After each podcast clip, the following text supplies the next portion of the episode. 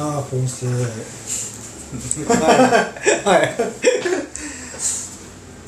なんか今日は何でしょうか？立ち上がるおっさんってかっこよくない？おおかっこいいかも、うん。それはかっこいいね。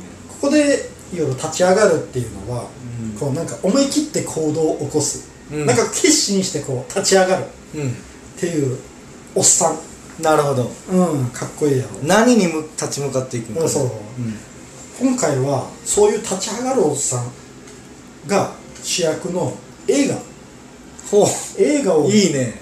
5本ちょっと、うん、僕はもうたくさんあるんだけどそこから僕はちょっと襟抜いて、すごいさすが映画通。うん、うん、立ち上がるおっさんの映画をちょっと紹介してくれる。紹介しようかなと思うんだけど。うん。まず聞1本きましょう。まず1本目なうん「アンコール」っていう映画このおっさんっていうまあまあおじいさんなんやけどな。うん。これが妻のために立ち上がる。うん。どういう話かって言ったらこの主役はアーサーっていうおじいさんなんやけど、うん。その奥さんマリオンっていう奥さんがおるんやけど、うん。このマリオンっていう奥さんがあの年金ズっていう合唱団に入ってるん。よえ？あ年金図年金ズっていうのは、まあおばあちゃんらが集まった合唱団うんうんうん。おじいちゃんおばあちゃんらが、うんでそこで明るくこう歌とか歌いよったんやけどうん。がんが再発してしまうよね。あ奥さん奥さんの方がね。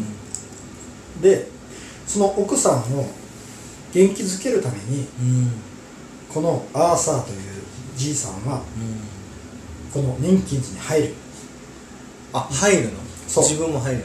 自分も入る、ただこのアーサーっていうのはうん性格がちょっと問題があってうん寡黙でとっつきにくい。うん。で周囲からもうええ加減にせえって言われるぐらいの筋金入りの頑固なうん。ちょっと気難しい人だようんうんな、うん。でもやっぱこう奥さんのために自分がこの奥さんの代わりにこの合唱グループに入って、うん。うん、もう、うん。え再発してその奥さんは休止してるっていう。いやしてない生きてある一緒に。もう闘病中。一緒に。闘病中で年金図には行けなくなる、あいけない、うん、であのー、代わりに入ったの？そう代わりに入っああなるほどね。てでその、えー年金図が国際合唱コンクールのオーディションになる出るっていうふうになった時にちょっと奥さんががんになってしまうんやけど、うん、まあそのアーサーが代役でちゃんとそんな頑固なおじいさんがちゃんと奥さんの代わりを果たせるのか。どうかっていう。その合唱団の人人たちとうまくやっていけるのかうんっていうお話なんやけど。ううん。ん。まあとにかくなラストは感動する。へえいやそういうの好きよ、うん。俺感動もの好きよ。うん。うん。もう泣ける？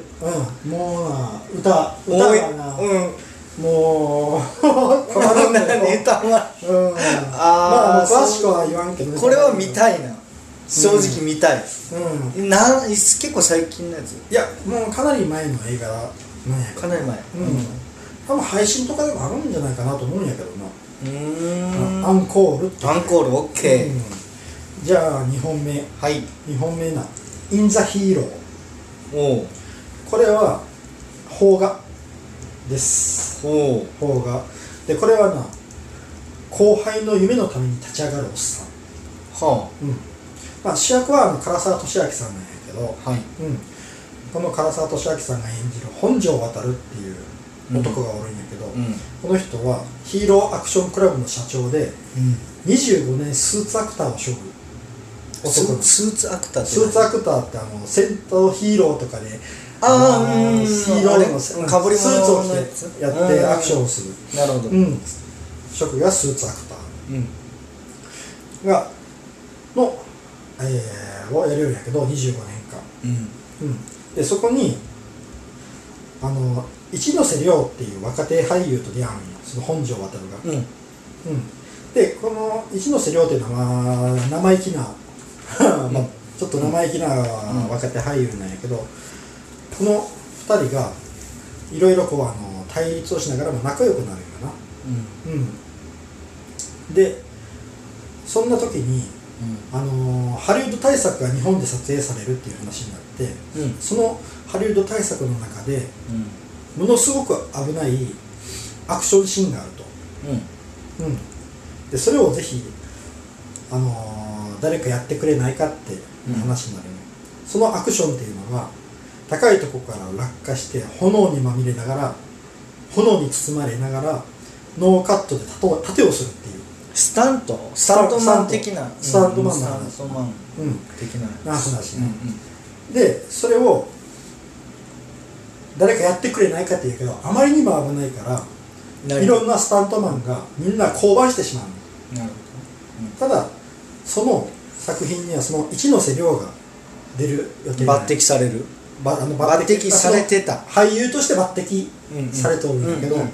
そのスタントをやってくれるははいスタントをやってくれる人がいないからその話がおじゃんになるかもしれないあそこでそのスタントをじゃあその本庄航がやると手を挙げる。代わりに？代わりに。ほそこはそれはもうあのうスタントだけやる。スタントだけうん。はあ先輩がスタントの方をやって俳優としては後は輩がやるって。いうもう、えー。その後輩をちゃんとそのハリウッドでデビューさせるためにじゃあ俺がそのスタントやるよ。うん。ってなるほど。名乗りを上げるよ。でこのスタントなんやけどもう見ててな怖い。すごく怖いもうちゃんとなこの映画の自体のクライマックスとしてそのスタントシーンがあるんやけど、ある背筋が寒くなる。によってすごすぎて。うん。うん。でただなもう涙出てくる。によったら、うん、もうその本庄渡るの生き様が出とるのもすごく。へえいやいいうん。ねもうなこの最後のスタントはぜひ見てもらいたいいや見たい見たいうん、もうな泣くよ。今日借りに行きたいぐらいのうん。レベル。ううん。ん、なこれなこの方がはまあとても良かったな。うん。すごくちょっとあのスタントシーン頭から離れんううん。ぜひ見てもらいたいな。うん。じゃあ次3作目。はい「グラントリノあ」知ってる？見ました。見た？これ良かったよな。これはあの、はい。若い良さをちょっと語ってください。若き友人のために。若き友人のために立ち上がるおっさん。まあこれもまたじいさん。やなるほど。うん、これはもうクリント・エイストウッドの映画なんやけどあのーもう奥さんが亡くなってしまって息子ともちょっと疎遠になった軍人さん元軍人さんかな、うんうんうんのウォルト。っうん。うんていうじいさんがおるんやけどうん。彼の家の隣になアジア系移民の少年タオっていうのが引っ越してくれるよ。うな、ん。でその少年タオとこのウォルトが友情を育む話なんやけど。うん。でこのグラントリノっていうのはもうこのウォルトが乗っている愛車のな。愛車やな。うん。うん。なるほどでこのウォルトっていうのがまあ、うん。病にちょっと侵されとってまあ、まあ、余命もいくばくないっていううんうんうん話なんやけど、うん。そのウォルトとタオの友情。友情。うん。日常の中でちょっと、ん。まあ最悪な事件が起こってしまってもう正直ね覚えてないけん。あ俺。覚えてない。覚えてない。まあ内容あの内容は覚えてない。まあこれは、ま見あ、たっていううん。ことはあのうん昔見た気がする。うん。まああのとてもひどい事件。まあまあここでは言わんけど、とてもひどい事件が起こってしまって、で。まあコワルスキーはちょっとその事件に対してすごく責任を感じてしまうよな。で、うん。そのうん。うん事態を収めるために立ち上がる。なるほど。まあまあこれはちょっと衝撃的なラストなんやけど。これもじゃあラストが必見っていうやつラストですね必見、うん。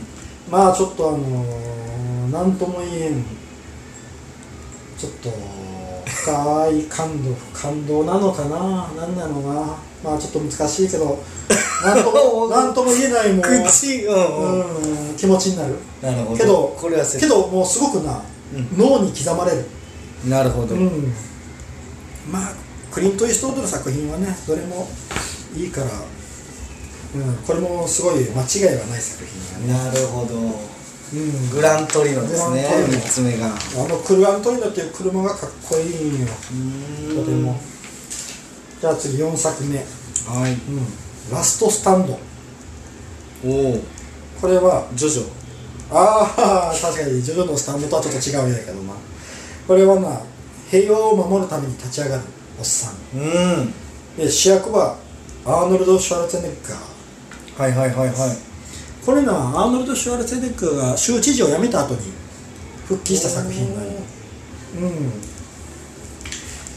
だからもうかなりいい年齢になっとる。なるほどなるほど。うん。州知事を辞めての復帰主演作で66歳からこの時。おおうん、もうおじいちゃんやな、うん、でどんな話かって言ったら、うん。これ知らない。うんうん。あの極悪極悪犯のコルテスっていう、うん。まあ、犯罪者がおるんやけど、はい。これを極秘で護送しおる車がはい。あの仲間たちに襲撃されるほう。事件が発生する、ううんん。でそのコルテスは逃げるわけなんやけどうん。そのメキシコ国境へ向けて逃げて逃げていくんようん。うん、でそのコルテスたちが逃げ寄る進路に小さな田舎町があってそこに保安官のオーウェンズっていうのがおるんやけど、うん。そのオーウェンズがアーノルド・シュワルツェネッガー、う。ん、でそのオーウェンズにぜひこいつらを足止めしてくれって連絡が来るんよ。うん。でもう保安官のオーウェンズがうんそのコルテスとその仲間たちを止めるためにうん。戦うっていう話なんやけど、はい。うん、まあひひどい話だよね。今日そんな凶悪犯を そんな田舎町の保安官に止めてくれって、うんうんうんうん。国境を越える前に捕まえてくれっていう。うんうん。で多分な昔のアーノルド・シュワルツェネッガーうん。若い頃のアーノルド・シュワルツェネッガーやったら、ああ止めるんやろうなって思うんやけど、うんうんもう66歳。で本当に、うんまあ、体はでかいんやけど、もうじいちゃんなんよ、うんうんうん。うん、であじゃあ大丈夫かなみたい大丈夫かなみたいな感じがで見るっていうか、うん。見る人はそういう感じになる、うん。でこの話の中でも、うん。自分は昔みたいに体動かねえよみたいな自虐的なギャグも言うんよ。なるほどなるほど。もう俺そんな力ねえよみたいなあ感じのことを言うんよ、ーうん。うん、まあでも立ち向かうわけよ、うんなるほど、うん、なあそれをな見よったらななんかこのシュワルツェネッガーのうん。まあアクションスターとしての生き様？もう年齢こんな年齢になってもアクションやってるアクションもあるやってるよみたいな。ある。あるある。んよ。まあ昔みたいなすごいやつじゃない、うんうんうん。もう本当にもう年もう。年そうのアクションなんやけど、うん。まあ年齢に逆らいよる逆らって頑張ってるっていう。頑張ってるっていう感じが応援したくなる。うん、応援したくなる、うんうんうん。なるほど。まあちょっとこうじいちゃんになったショルツェネッガーの、うんうんうん。まあ別のかっこよさが出てるなるほどなるほど。うん、昔みたいなあの最強みたいな感じじゃなくてあではないもっと人間臭くなってるって人間臭くなってるう。んラストスタンドってこれもちょっと見てほしいなって。へで5作目なんやけどちょっとさっきのラストスタンドにもつながるとは思うんやけどえうん「ロッキー・ザ・ファイナル」ほうほうほうタイトルはうん。よくさすがに知ってますよ。ロッキーはうんロッキーなんやけどうん。まあこれはもう自分の生き様を見せるうん。おっさん。へえうん。あのロッキーって見た？見てない？一個も見たことない。この「ロッキー・ザ・ファイナル」ってうん。6作目なんよ。はい。でロッキー1でまああのスタローンは、まあ、栄光をつかんでうん。234ってヒットしたんやけど5が正直なちょっとうん？っていう出来やったんやわ。なな何が？5が？5が、5が、うんちょっとなさロッキー5一応これが最後って言ってあのー作って出したんやけど正直大不大不評やったんよ、うん、最後が試合やないんよ、あのー路上の喧嘩ないん。よ5って。うんうん。うん、でもうなんじゃこりゃーってなったんやけど、うん。この多分スタローンもこれじゃダメだと思ったんやろな、で6作目としてこの「ロッキー・ザ・ファイナル」っていうのを作ったんよ、もう本当にラストとしてまあロッキーとしてロッキーの戦いとしてはラスト。ラスト。うん、でこれはなもう1作目からもう30年経っとる。はいはいはいはい。ねえもう正直なものおじいちゃんなんだよねロッキーも。はいはいはい。うん。でも最後試合する。うん。しかもあのーチャンピオンと。おおうん。まああのーそこまでのチャンピオンと戦うっていう話はまあ口頭無形っちゃ口頭無形なんやけど、うんうん。このシルベスター・スタローンがちゃんと上半身裸になって、うん。パンツでうん。グローブつけて立っとるんようん。もうその姿だけがこもううもう姿あ姿だけでもうもう神々しいというか。そうそうもう60歳だよ当時。あー60歳なんだけど、ん。ちゃんと体を作っとるんよ。体を作ってリングに立っとるんよ。はいはいはうんその姿を見るだけでもなんかい泣けてくるぐらいの。もうなんかうんうんうん。すげえなって。うん。すげえなと思うよ。うーん。うん、これな僕は映画館で見たいんやけどうん。正直な初め舐めとったんよ。うん。もう5があんな5があんな出来やったし。見せてもらいましょうかみたいあなーどんな出来なんぞってどんなするんやろうっていう思いよったら、もう出る時は泣きよったんよもうすげえと思って。うん。へもうこれも生き様よな。さっきのシュワルツェネッガーと一緒。もう生き様。俳優としての人間としてのスタローンでね。うん。そうそう。れロッキーとしてっていうか。そうそうそうそう。人間としても生き様。もうやけんもう結局、うん。もうボクシングでちゃんと最後終わらしたかったんやろうなってああそっかそっか。うんもうボクシングで始まったんやけど最後どうなるるそのチャンピオンと。の試合はあーそうかそれ言うたら面白い。ネタバレになるからね。あなるほどね。うんでもないやもうちょっとすごかったよ。うーん。うんうん。まあ話は正直口頭向けうんうんまあ普通そんなな60歳の元チャンピオンが現役世界王者と戦えるなんかいうのはもう口頭無形なんやけど、うん。もうその体と戦い生き様ね。戦い方を見てほしいなってなるほど。うん。で以上で5作品なんやけど、うん。うん。もう立ち上がるおっさんっていいよないいね。ええなもうなんかもうまあまあまあちょっとできたら立ち上がるおばさんもやりたいんだけどな。なるほどね。うん、まあそれはまた今度っていうことで。ぜひちょっと全部熱いやつよね。あもう熱い熱いね。熱いやつややっぱうんでまああのかっこいい。かっこいい生き様や。生き様よね全部言えるのね。うん、生き様がちょっと共通しとるかな。すごい。うん。まあ気になったやつがあったらぜひ見てください。いやぜひ見たいですねうん。これは。っていう話でした。す。はい。今回ご紹介した映画はアンコール、インザヒーロー、グラントリノ、ラストスタンド、ロッキーザファイナル以上の5作品でした。